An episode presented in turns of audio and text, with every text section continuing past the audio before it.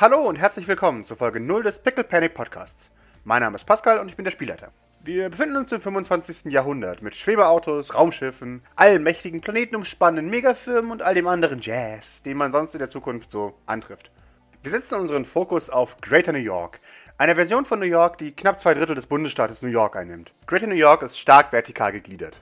Unter der dicken Smogwolke liegt die Welt des Unten, in dem die 99% ihr Leben im Zwielicht der Wohntürme und dem Blinken der Neonreklamen fristen.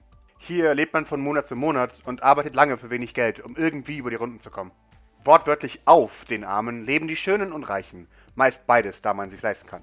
Oben ist eine Welt voller Licht, Parks und frischer Luft. Hier flaniert man, anstatt von einem Job zum nächsten zu hetzen und genießt alles, was Geld kaufen kann. Nun, vor allem Jetskis, nicht?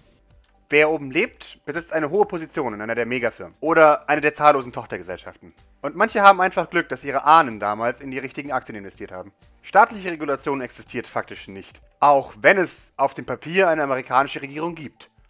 Recht und Gesetz werden deshalb im Auftrag der Firmen von Sicherheitsunternehmen wie Blackwater durchgesetzt die man jedoch auch für Auftragsmord und verdeckte Operationen buchen kann. Diese Arbeit ist für viele der einzige Weg in ein besseres Leben, weshalb Söldner und ihre Arbeit weitestgehend geduldet werden, auch wenn sie auf offener Straße töten. In Greater New York wird es niemals langweilig. So viel steht fest. So viel erstmal zur Welt. Werfen wir nun einen Blick auf die Spieler. In den Hauptrollen. Corey als Doc Martin. Hi, ich spiele Doc. Doc ist ein Teleporter und kam vor zwei Jahren ins St. Fleurs Mental Health Institute. Um Personal und Patienten besser unter die Arme greifen zu können, hat sie eine medizinische Ausbildung bei Dr. Flowers begonnen.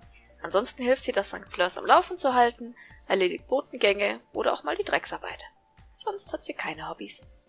Julius als Maurice Sylvain. Mit 28 Jahren ist Maurice der jüngste in der Sylvain-Familie. Seine Stiefgeschwister Fabian, Jean, Jacqueline, Pierre und Nikolai stehen schon seit der Geburt in Konkurrenz um das Familiengeschäft und trotzdem herrscht immer ein familiäres Klima zwischen ihnen.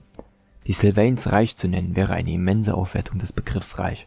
Wenn Maurice nicht gerade jagen ist oder auf Juxagram influenced, ist er die meiste Zeit damit beschäftigt, das Geld seines Vaters Jeffrey auszugeben, indem er sich neue Jetskis kauft oder an die Armen spendet. Leider wird sein unbekümmertes und höchst angenehmes Leben oben nicht mehr lange andauern. Und Tina als Idle. Idle ist ein Junker, der aber nicht mehr auf dem Junkyard lebt, sondern in seiner Night Owl Arcade.